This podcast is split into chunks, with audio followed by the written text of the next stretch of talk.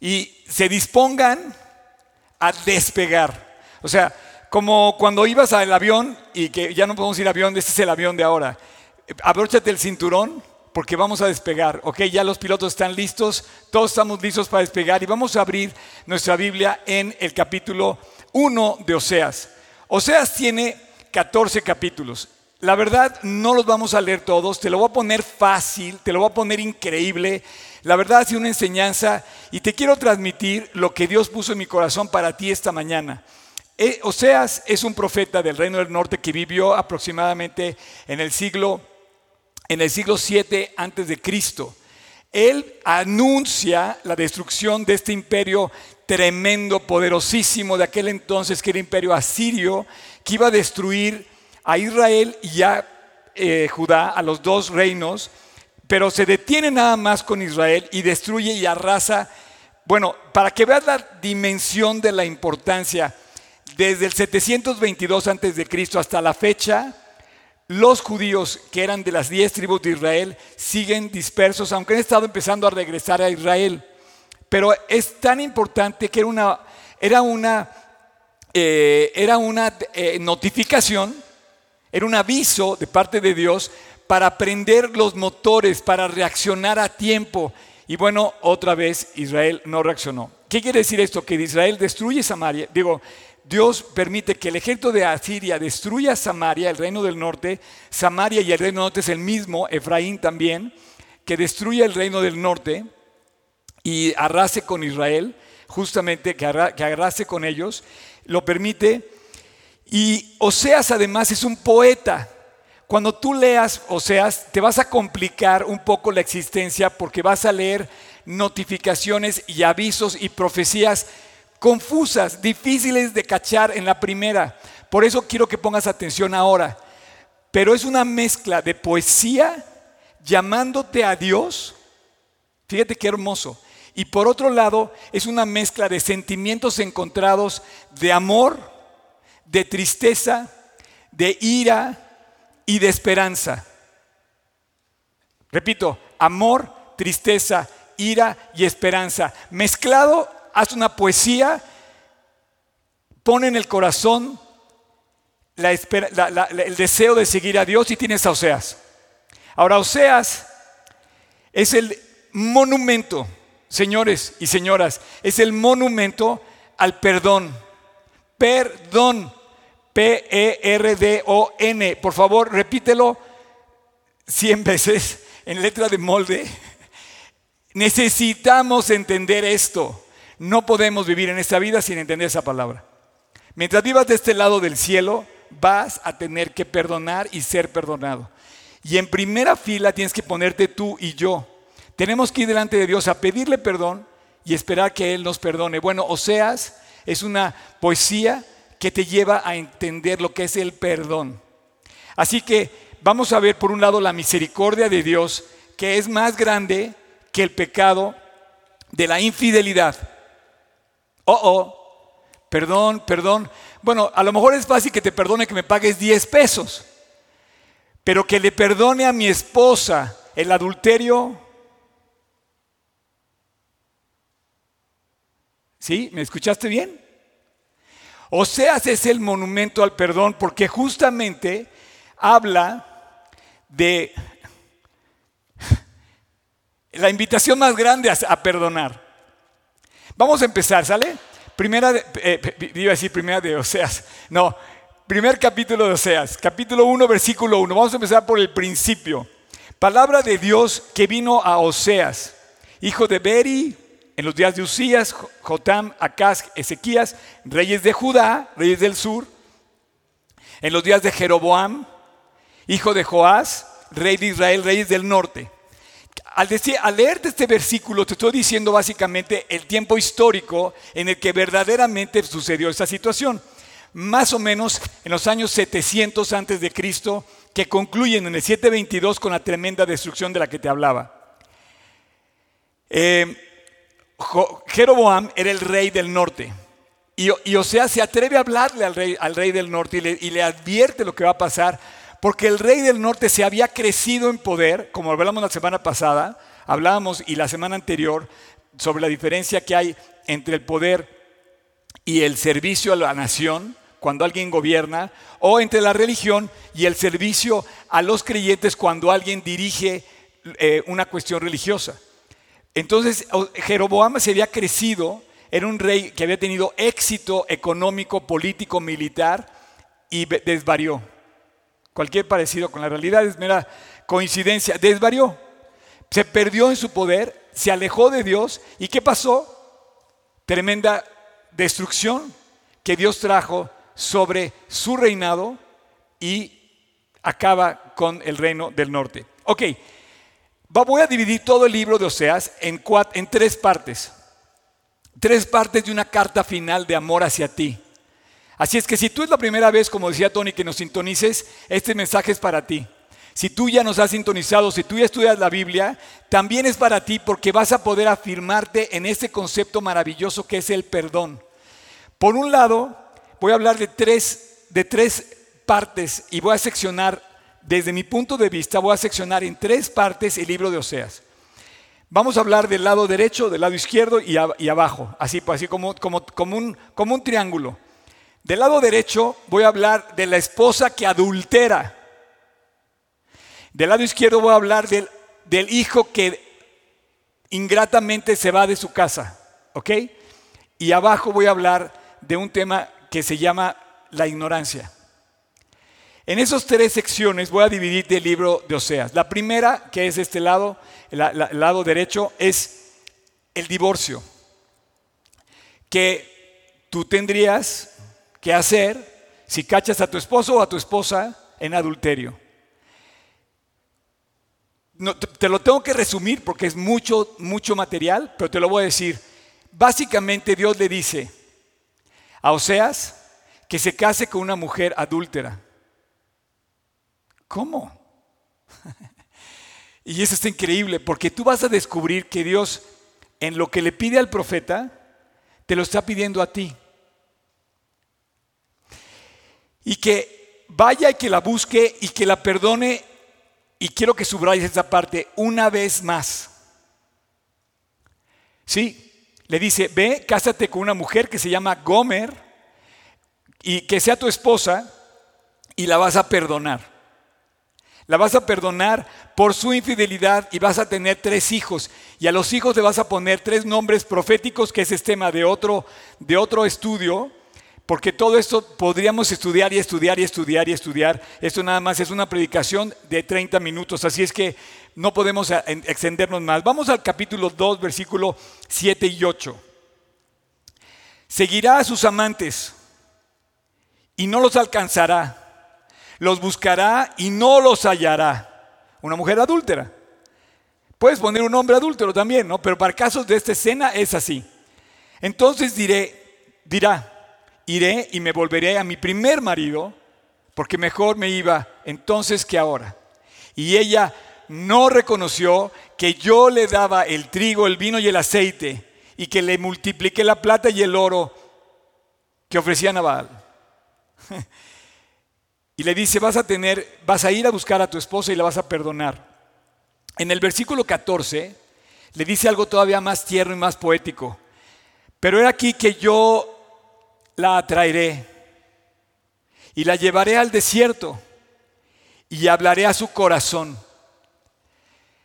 Dios busca definitivamente que esa rebelión que traemos en el alma cuando, cuando sucede una situación así en un matrimonio, y te quiero poner que en el lado derecho de mi plática, en esta primera parte, habla del matrimonio. Matrimonio y para todas las parejas que están escuchándome y todas las parejas futuras que me están escuchando y para todas las parejas en potencia que me están escuchando, bueno, te quiero decir que tú tienes que aprender a, no solamente a pronunciar, sino a conjugar este verbo de perdonar. Porque por un lado, le dice Dios, para entrar a una relación de cualquier tipo, tienes que perdonar. Pero la relación más hermosa que puede tener un hombre y una mujer es la del matrimonio. Y es una para una persona y para otra, o sea, es solamente para una. De tal manera que vas a tener que ejercer ese perdón hacia esa persona. Ahora, para efectos de la enseñanza, entre el capítulo 1 y el capítulo 3, él habla de este matrimonio. Es evidente que habla de un matrimonio con una mujer que se porta mal y además lo compara con Israel. Y aquí me encanta porque Dios va a comparar Israel contigo y conmigo. Siempre. Siempre que leas Israel en toda la Biblia vas a verte a ti reflejado en Israel. Ahora, en esto hace una relación histórica y le dice, bueno, yo te amé, te amé Israel y te llevé al Sinaí y te entregué las llaves, perdón, te entregué las tablas de la ley. Hice un pacto contigo. Un pacto, un pacto, un pacto, un pacto matrimonial, ¿no es un pacto? Claro que hice un pacto, hice un pacto contigo, ¿ok? capítulo 3, versículo 1. Y me dijo otra vez, ve Ama una mujer amada de su compañero, aunque adúltera, como el amor de Dios para con los hijos de Israel, los cuales miran a dioses ajenos y arman tortas de pasas. Es otro tema, pero ve, búscala, reconcíliate, restaura. Y entonces tú empiezas a hacer cuentas a, leer los tres primeros capítulos y dices, me dio las leyes de Moisés en el Sinaí, me sacó adelante en el desierto, hizo un pacto conmigo al entrar en Canaán, otro pacto de darme la tierra prometida, hizo un pacto cuando, cuando le dio el reino a Saúl y Saúl lo rompe y finalmente él tenía la... Fíjate bien lo que te voy a decir, fíjate bien para que entiendas el contenido de la Biblia. Dios tenía toda la justificación para divorciarse de Israel. Dios tenía toda la justificación para decirnos, bye, Oscar, qué mala onda, no mereces nada. Él tenía toda la justificación hacia mi vida por lo malo que yo he sido, lo malo que tú has sido. Y sin embargo dice, no.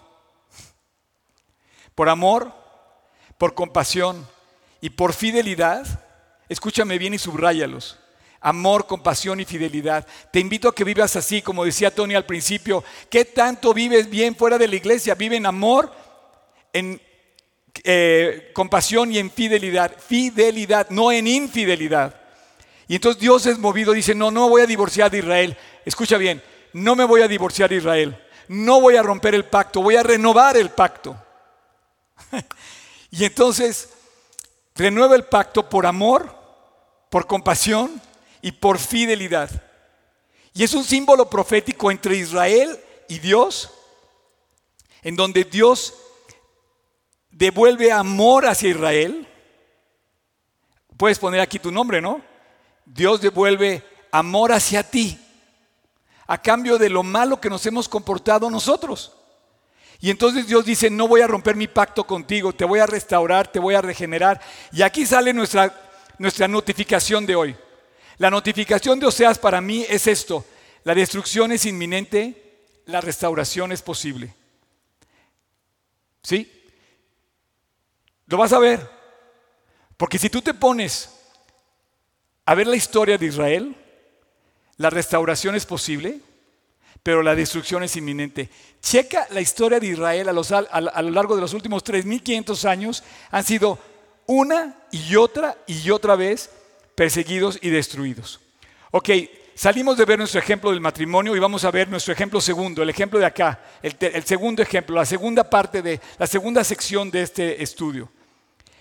Y aquí entramos del capítulo 4 al 10. Para resumir del capítulo 4 al 10, te lo voy a poner nada más en un versículo. Ya no tienes pretexto de decir que no has leído la Biblia, pero te invito a que leas del 4 al 10 de Oseas. Te lo voy a resumir en, en un solo versículo que está en el capítulo 4, versículo 6. Por favor, escucha bien. Mi pueblo fue destruido y le da la razón porque le faltó conocimiento. Yo te echaré del sacerdocio. Perdóname. Sí. Por cuanto desechaste el conocimiento, yo te echaré del sacerdocio. Y porque olvidaste la ley de tu Dios, yo también me olvidaré de tus hijos. Aquí es donde está, empiezas a ver que la poesía se, se entrelaza en una serie de emociones de parte de Dios que expresan la ira y el amor, la tristeza y la esperanza, la compasión y el juicio. Pero sin embargo gana el juicio. Dice, le dice Dios aquí, la razón de todo el conflicto que tienes con Dios, escúchame bien y avisa, de esto que te sirva para hablar de Cristo a los demás, es la ignorancia que tenemos de Dios. Señores y señores, ¿sabes por qué se apartó Dios de, Israel? Porque no sabía lo que estaba perdiendo. Llevo 40 años sirviendo a Dios y te digo una cosa, ayer mandé este mensaje más de 40 veces, contestando todas las cosas que ha hecho Dios esa semana en mi vida. Contesté así, Dios es la mejor aventura de la vida. ¿Por qué? Porque Dios no se acaba, porque Dios no rompe sus promesas, porque Dios no se va, porque Dios nunca te deja, porque Dios es esperanza, porque Dios está frente a ti y lo ignoramos. Nuestro problema es la ignorancia. Perdón que te lo diga, pero eres un ignorante acerca de Dios. No se lo digo a las mujeres porque se oía más feo, pero en general, hombres y mujeres ignoramos la, la tremenda bendición que es conocerlo. Y entonces aquí empezamos a ver el hecho de que diga, fíjate bien, repito otra vez, subráyalo en tu Biblia, versículo 6, mi pueblo fue destruido porque le faltó conocimiento. Quiere decir que el conocimiento, si te falta conocimiento, quiere decir que entonces ignoras conocimiento, ignoras eh, razones, hechos, eh, ignoras información. ¿Ok? ¿Qué es eso? Pues precisamente que hay una diferencia en el conocimiento. Tú puedes hablar de mí sin conocerme o puedes hablar de mí conociéndome. Tú puedes hablar de Dios conociéndolo o tú puedes hablar de Dios sin conocerlo y vas a hablar, pero una es ignorancia y otra va a ser acertero, acer. Y es que ya con eso que yo también me emociono tanto. El único versículo que te voy a leer del 4 al 10 es este. Nos falta conocimiento de Dios. Necesitamos crecer en el conocimiento y en la gracia de Dios. No solamente en el conocimiento, sino, como decía Tony, en aplicar ese conocimiento.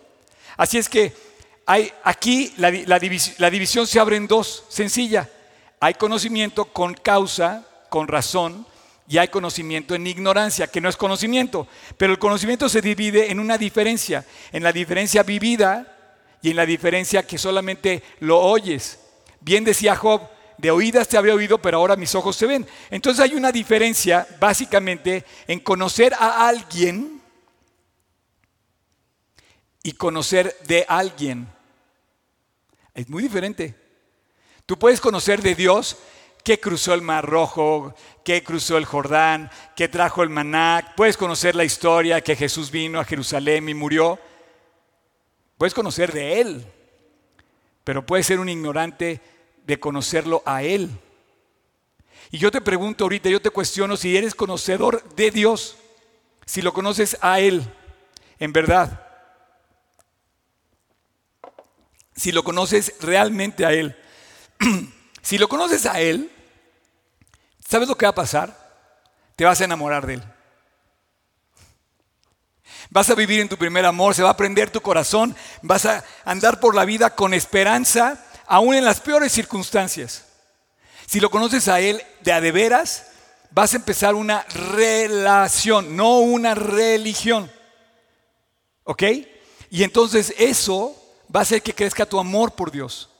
Y es lo que quiso Dios hacer desde que te creó, desde que creó Israel, desde que creó todas las cosas, quiso amarte y que tú disfrutaras de su amor y que lo conocieras. Ahora, el problema, el problema es que somos ignorantes de ese amor y eh, opinamos de Dios. Como decía Tony al principio, decimos si Dios quiere y primero Dios y cosas así, donde la verdad solamente demuestra lo que ignoramos. Porque si tú lo conocieras, tú sabrías lo que Dios quiere. Claro que Dios quiere que leas la Biblia, mi hermano. O sea, tú vas a poner primero, oye, no es que Dios quiere que, si Dios quiere voy a poder leer la Biblia mañana antes de irme a trabajar. Perdóname, Dios quiere que leas tu Biblia antes de que te vayas a trabajar. Eso es seguro. ¿Ok? Entonces, seamos, seamos coherentes demuestra que no conocemos a Dios y lo que va al no conocer a Dios, se crea la religión, no se crea la relación, se crea la religión, fruto de hipocresía, de fachadas falsas de adoración. No si me persino, ¿verdad? Pero salgo a criticar a mi hermano. Me persino, pero no perdono. Entonces, en lugar de crear una relación de amor, tenemos una relación en ignorancia donde pensamos que nosotros tenemos que defendernos. Ah, entonces me hizo algo, pues yo le pego más fuerte. Pues esa es la noticia de todos los días. De ahí surgen las relaciones. ¿Y qué pasa? Que, surgen las relaciones equivocadas. ¿Y qué pasó? Justamente se rompe el pacto. Hoy, escúchame bien, hay religiones hoy que están rompiendo los diez mandamientos hoy y predican una religión. Hay religiones que rompen el primer mandamiento de honrar a Dios sobre todas las cosas, lo están rompiendo. El pacto que Dios le dio a Moisés en Sinaí, lo están rompiendo. O, por ejemplo, tú en lugar de ir a buscar a Dios, buscas al doctor, como decíamos al principio, ¿no? Si, si, quieres la medicina, pues no busques al... O sea, primero ve con el mejor doctor, ¿no? O al abogado, primero ve con el mejor abogado. O al amigo, primero ve con el mejor amigo. Ponte a orar. Pero no, el hombre busca en esa, en esa religión alianzas. Alianzas convenientes, alianzas políticas, alianzas religiosas, alianzas convenientes. Pero todo es por ignorancia. Y ahora pasamos a la parte del lado izquierdo, la, tercera parte. Ya vimos la 1, la 2, la 3. La tercera parte con la que voy a concluir, del capítulo 1 al 14. Y quiero empezar a decirte que esta parte yo la titulé, como dice el anuncio, y esto es todos los días. Hay un anuncio que se hizo, ya ves que se pelea la familia, eh, discute, no sé, a veces son cosas chuscas, pero en el caso de Israel con Dios, es el pan de todos los días. Es el pan de todos los días. Vuelve la familia a quedar mal entre familia. Te peleas con tu hermano, te peleas con tu papá, te peleas con tu hijo, te peleas con tu, tío, te peleas con el abuelo y de repente todo está de cabeza, ¿ok? Y eso es todos los días. Entonces, mi punto número tres, yo le puse la familia que no cambia. Por un lado habla de matrimonio y por otro lado vamos a entrar a, a una cosa hermosísima. Vamos a ver cómo Dios es el Padre amoroso, que hizo todo por sus hijos. Y nos vamos a ir al capítulo 11, al capítulo 11 de Oseas, por favor. Capítulo 11. En el capítulo 11 vamos a llegar después de ver que Dios nos contó la historia de Jacob, la historia de Saúl, la historia de Israel como hijos de Dios, que Dios les da todo. Ve lo que hizo con Saúl. Por ejemplo, Dios le dio todo a Saúl. ¿Y qué hizo, qué hizo Saúl? Se alejó de Dios. Se fue de Dios. Se olvidó de lo que Dios le había dicho que, que tenía que hacer. Qué bueno que estamos hablando de un Dios que no cambia, que no se va. No, en lugar de decirte que no cambia, que no se va, te lo voy a poner mejor, que no te deja. cualquier momento que pienses que Dios te dejó, estás equivocado. Dios no te deja. Y quieres asegurarlo, leo seas.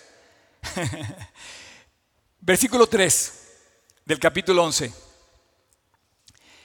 Yo, con todo eso, enseñaba a andar al mismo Efraín. Efraín recuerda que es Samaria, Israel, el reino norte. Tomándole de los brazos y no conoció que yo le cuidaba. Con cuerdas humanas lo atraje, con cuerdas de amor. Y fui para ellos como los que alzan el yugo de sus cerviz, y puse delante de ellos la comida.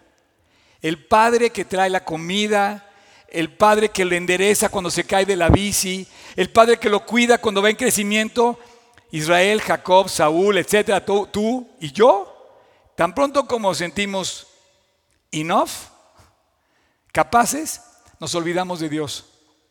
Y aquí Dios revienta en emociones. En el capítulo 11, Dios se parece a ti y a mí. ¿Qué harías tú si tu hijo te maldice, te grita, te ofende, te dice como la adúltera a su esposo o como la adúltera a su esposa. Nada más que aquí es el hijo con el padre. Bueno, el primer sentimiento sería rabia, sería castigarlo, sería desheredarlo, sería quitarle todo como padre. Y de repente tú empiezas a leer el capítulo 11 de Oseas y empiezas a ver cómo Dios empieza a, a mostrar un corazón destrozado, destrozado en emociones. Primero por ira, en coraje hacia su hijo que lo, que lo olvida y que en falta de gratitud lo abandona. Y por otro lado, le rompe el corazón.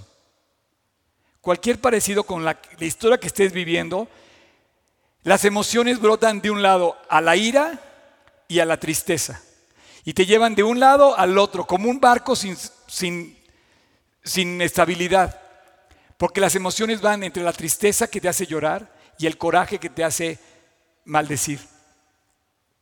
Y entonces Dios dice, no, no, no, no, no, no, no, no voy a caer en esto.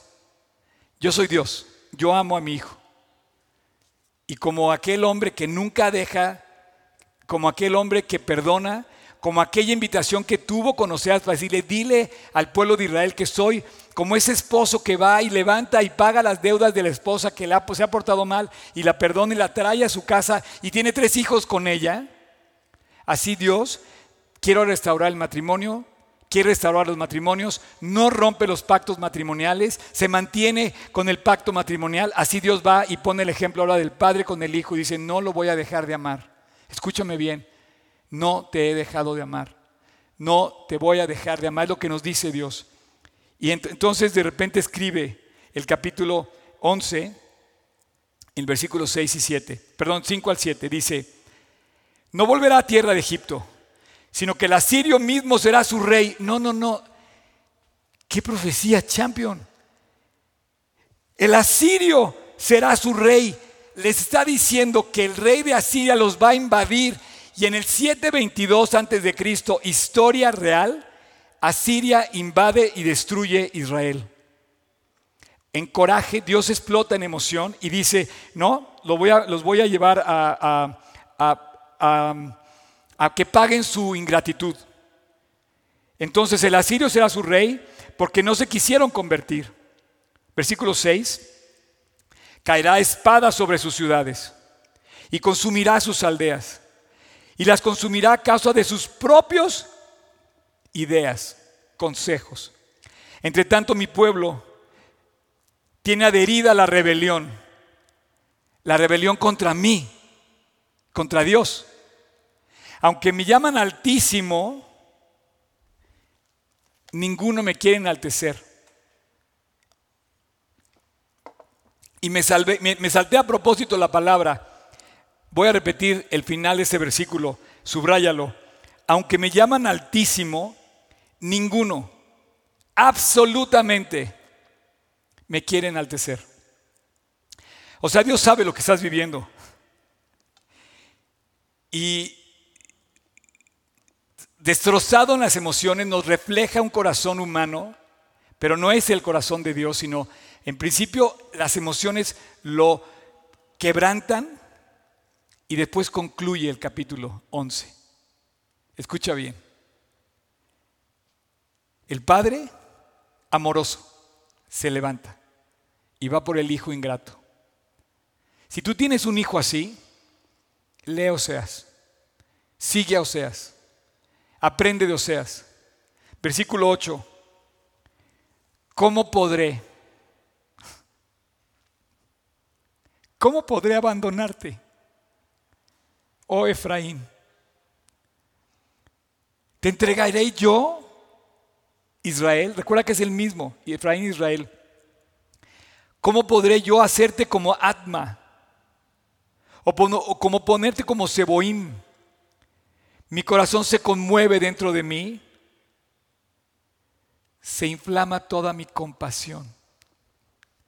El Dios Todopoderoso refleja un padre que de repente dice, Oseas, no puedo. Voy a bendecir a mi hijo. Oye, pero es un ingrato, infeliz, te dejó, se llevó todo, no, quiere, no te quiere, te alucina. ¿Cómo podré abandonarlo? La próxima vez que tú digas que Dios no te quiere, la próxima vez que pienses que Dios te dejó, la próxima vez que pienses que a Dios no le importas, la próxima vez que pienses que Dios te abandonó, déjame decirte que esas ideas, esos consejos que tienes en tu cabeza son mentiras que el enemigo te quiere meter. Aquí estás viendo el corazón de Dios. Subraya por favor el versículo 8 y di, ¿cómo podré abandonarte, oh hijo? Entonces le dice a Oseas, Oseas, ve y anuncia que mi misericordia es más grande que su infidelidad. Esa es la notificación de Oseas. La misericordia de Dios es más grande que la infidelidad del hombre. Ahora, como vamos a terminar, ya estamos llegando al final, sí te advierto que si no te, reconcilias con Dios, la destrucción es inminente, inminente. Pero hoy la recorrupción es posible. Y entonces, el versículo que sigue y los capítulos que siguen hasta llegar al 14 Oseas levanta la voz para decirle al mundo, no nada más a Israel, sino para decirte a ti y para decirte a mí, decirte que te arrepientas y que te vuelvas a Dios. Es sencillo. Vuelve a Dios. Y si te arrepientes y vuelves a Dios, fíjate, vámonos al capítulo 14, ¿ok? Capítulo 14, versículo 1. Vuelve, vuelve, oh Israel, vuelve Vuelve. Vuelve. Que vuelvas. Esa es la solución. Vuelve, oh Israel, a Jehová tu Dios, porque por tu pecado has caído. No, no, no, no, no, no, no. Casi me da un infarto. Casi me da un infarto de leer lo que te estoy diciendo. ¿Lo quieres más claro? No se puede. Entonces se levanta Oseas y grita lo que Dios le dice, ve y dile al pueblo que vuelva a Dios. Y Oseas lo hace. Y entonces empieza a describir el capítulo 14 que es fascinante y dice, si te vuelves a Dios vas a ser como se lo prometí a Abraham. Vas a ser como te lo prometí cuando naciste. Vas a ser como se lo prometí a Adán cuando llegó a la tierra. Vas a ser bendecido y vas a bendecir. Vas a ser como un árbol que crece y bajo sus sombras va y su fruto Van, a comer de ti las naciones y se van a refugiar del sol. Impresionante. Versículo 6, versículo 7. Y se extenderán sus ramas y será para su gloria como la del olivo y perfumará como el Líbano y volverán y se sentarán bajo su sombra. Serán vivificados como el trigo y florecerán como la vid. Su olor como el vino del Líbano. ¿Has ido al Líbano? Te invito a que comas en el Líbano. Ahí sí saben comer. Pero te voy a decir algo. Esta es la promesa que le había hecho Dios siempre al hombre, siempre a Israel. Abraham, te bendeciré y serás bendición. Jacob, te bendeciré y serás bendición. Isaac, en ti van a ser benditas todas las naciones. Adán, te bendeciré y serás bendición. Y a ti te digo, si vas y corres y haces lo que dice Oseas y vuelves a Dios, te bendecirá y serás bendición. Dice que el mundo entero va a estar bajo su sombra. Y nuevamente ves el corazón de Dios, su compasión, su misericordia y su gracia. Repito, compasión, misericordia y gracia, con la cual Dios sana, con la cual Dios restaura, con la cual, ¿sabe lo que pasa? El corazón duro, el corazón celoso, el corazón amargado, el corazón que llora, el corazón entristecido, el corazón deprimido. A lo mejor te estás tú describiendo en este corazón. Si vuelves a Dios, y te, agarras de su misericordia, de su compasión y de su gracia, tu corazón va a ser hecho nuevo. Vas a volver a sonreír, vas a disfrutar la vida, vas a caminar con esperanza y vas a tener paz. Termina el capítulo de una manera impresionante. Creo yo que ahorita está compitiendo este libro entre mis favoritos de toda la Biblia, para que me entiendas cómo está la cosa. Yo alguna vez dije, no, mi historia favorita es la historia de José. Después mi historia favorita es la historia de Nehemías. No, no, no, después mi historia favorita es la historia de Pablo, porque me gusta viajar y digo, no, me quiero parecer a Pablo. no, yo no sé si ahorita mi historia favorita de toda la Biblia es Oseas. Al final, ya vimos la parte izquierda, la parte derecha, la parte, las tres partes, termina con una carta que te escribe Oseas, que te escribe Dios a través de Oseas. Y está en el versículo 9, el último, así como empezamos con el primero, vamos a cerrar con el último. El último versículo dice así, ¿quién es sabio para que entienda? Repito, ¿quién es sabio para que entienda esto? Y prudente para que lo sepa. Porque los caminos de Dios son rectos y los justos andan en ellos, mas los rebeldes caerán en ellos. Hermano, hermana, amigo, amiga, papá, mamá, lo que es increíble que estás leyendo palabra viva de Dios. Y te dice, ¿quién es sabio? Te dice, ¿eres sabio para que entienda esto? ¿Eres sabio para que reacciones? ¿Eres prudente para que vuelvas a Dios? Porque hay una sola nada más. Hay un solo camino, ese camino estrecho. El camino de Dios es recto. El que lo deja se pierde. Punto. Es tu profecía para el día de hoy. Es tu notificación para el día de hoy. 12 de julio del 2020, Dios está diciendo, ¿eres prudente? ¿Eres sabio? Reacciona.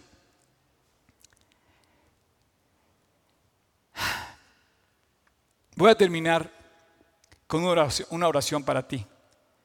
Y te quiero pedir de una manera muy especial que si tú me estás escuchando y nunca has hecho la paz con Dios, este mensaje es para ti. Cierra tus ojos, inclina tu rostro y dile a Dios que quieres volver a Él, que quieres que te perdone, que quieres que te limpie, que quieres entregarle tu pecado, que quieres cambiar, que quieres que te transforme, que lo quieres a Él, que quieres conocerlo. No quieres lo que Él te va a dar, quieres a Él. Quieres conocerlo en una relación personal, que quieres entregarle tu vida y quieres que te guíe, que quieres amarlo, que quieres seguirlo, que quieres vivir bajo sus instrucciones. Si le tienes miedo a hacer esta oración es por ignorancia. ¿Le tienes más miedo al coronavirus que a Dios? Amigo, ¿de qué estás hablando? Es el momento de convertirnos. Es el momento de salvación. Es el momento de ir con Dios y decirle, Dios, vengo a reconciliarme contigo y a pedirte perdón, porque merezco pedirte, porque perdón, porque tú mereces pedirte perdón. Y quiero pedirte que me perdones. Si tú quieres ir a pedir perdón por tus faltas, cierra tus ojos, inclina tu rostro y ora a Dios con estas palabras que yo te voy a guiar.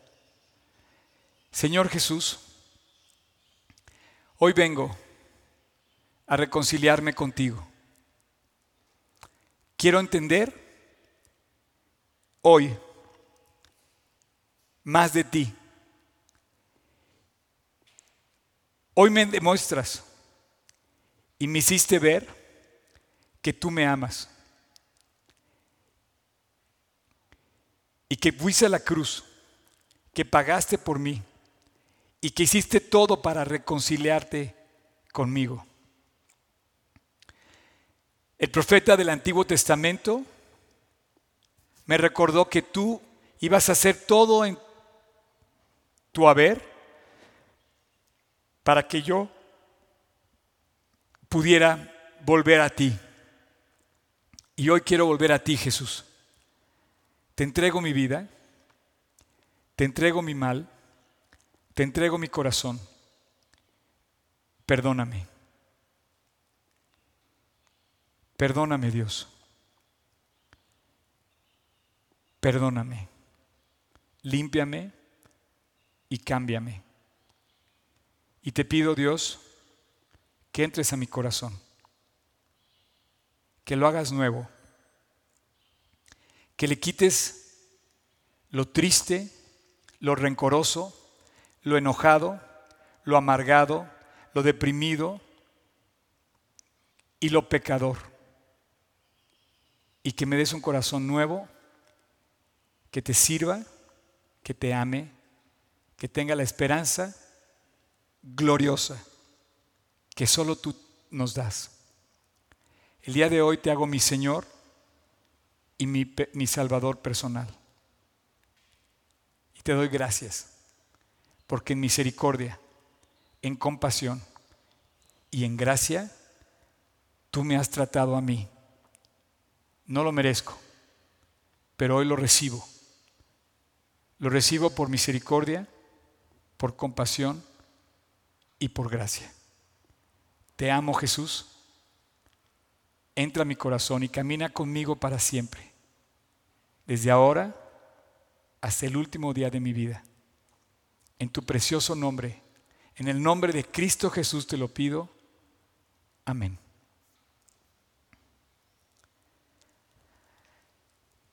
Dios le reveló el plan a Oseas y le dijo, hazlo tú.